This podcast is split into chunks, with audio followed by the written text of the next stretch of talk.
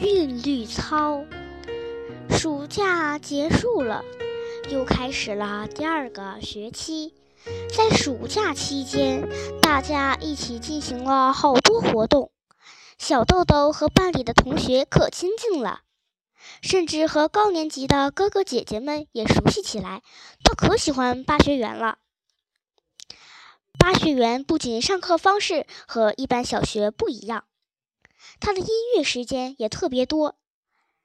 对音乐学习有各种方法。在巴学园，每天都有韵律操的时间。韵律学的创始人是达克罗兹，这是他提出的一种特别的节奏教育。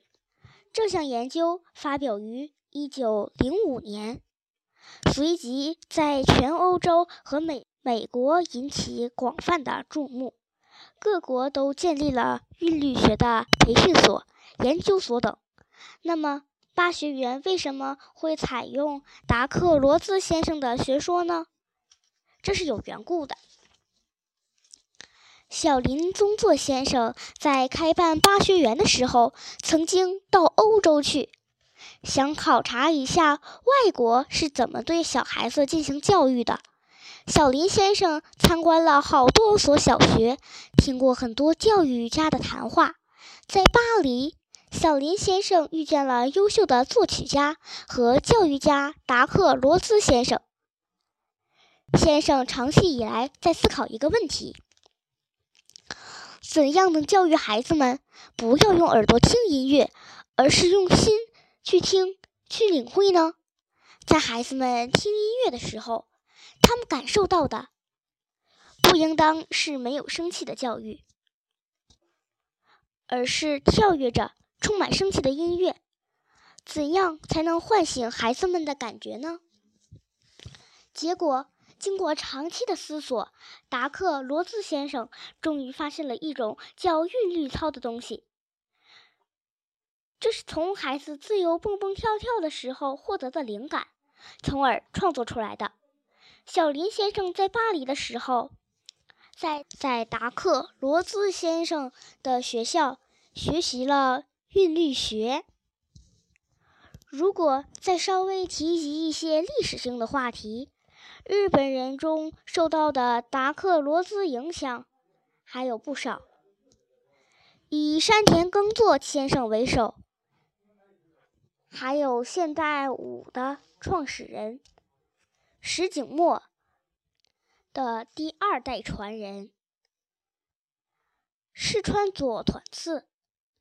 新戏剧运动的先驱者小山内勋、舞蹈家伊藤道郎等，这些人都认为韵律是一切艺术的基础。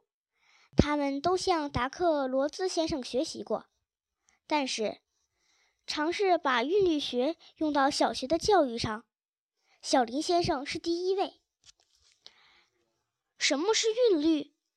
当所有人这么问的时候，小林先生就这样回答：“韵律是让身体的组织更加灵巧，是教给我们怎样去开通心灵的游戏，是让心灵和身体理解节奏的游戏。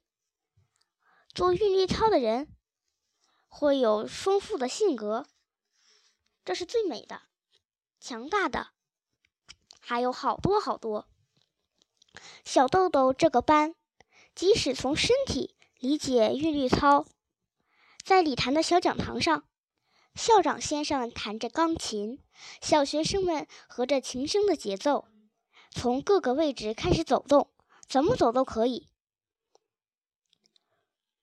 不过，如果逆着人流走的话，会与人相撞，那就不太舒服。所以，大家要尽可能的绕着同一个方向走。也就是走成一个环形，但不要排成一列，是自由的、流畅的走动。同时，大家听着音乐的节奏，到了二拍的地方，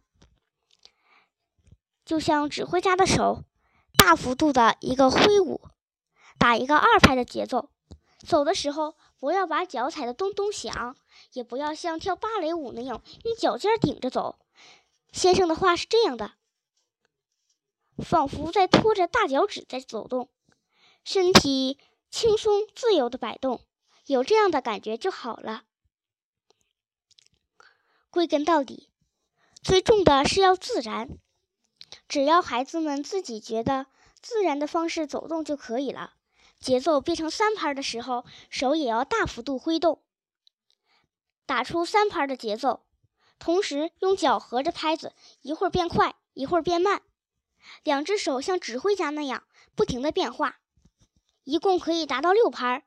如果节奏是四拍的话，手的姿势就是放下，转一圈，从侧面抬上去；五拍则变成放下，转一圈，伸到前面，向旁边抬平，抬起来。如果是六拍，那就是放下，转一圈，伸到前面。再次在胸前转一圈，往旁边伸平，抬起来。随着节奏变化，琴声也变得越来越难，动作也越来越难。而且更难的是，校长先生弹琴时，时不时的会大声说：“我的琴声变化的时候，你们不要跟着变化。”比如说吧，一开始大家做二拍的节奏。然后齐声变成了三拍，大家要边边听三拍的音乐，边做二拍的动作，这可太难了。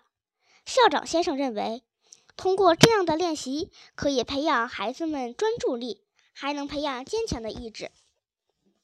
过了一会儿，先生大叫一声：“可以换过来了！”小学生们觉得太好了，立刻换成三拍的动作。这个时候不能手足无措。要把大脑的命令立刻转换成身体，也就是肌肉动作。大家刚想合上三拍动作的时候，琴声却突然变成了五拍。这么练习的时候，孩子们真是手忙脚乱，嘴里不停地诵着“老师，等一等，等一等”。渐渐习惯之后，觉得特别舒服，自己也能玩出各种各样的花样，越来越得心应手了。一般来说，大家都是在人流里各做各的。高兴的话，也可以和大家肩并肩同坐，或者在二拍的时候手拉手啦，互相眨眼睛啦。不过说话可是不允许的。家长们来参加家长会的时候，偶尔从外面看到这幅情景，孩子们每个人都带着独特的表情。舒展地挥舞着手脚，非常陶醉地蹦来蹦去，而且每一个动作都恰好合着音乐的拍子。这幅景象真令人愉快。就这样，韵律操使心灵和身体能够理解节奏。记得小豆豆第一天来八学园的时候，站在校门口问妈妈：“什么是八？”八学园的“八”是指一白一黑两个图形组成的徽记，这表达了校长先生的心愿，就是希望孩子们能够在身体和心灵两方面得到发展。韵律课的内容还有很多，校长先生一直在考虑的问题是，怎样才能使孩子与生俱来的素质不被周围的大人损害，这样难得的素质可以发扬光大。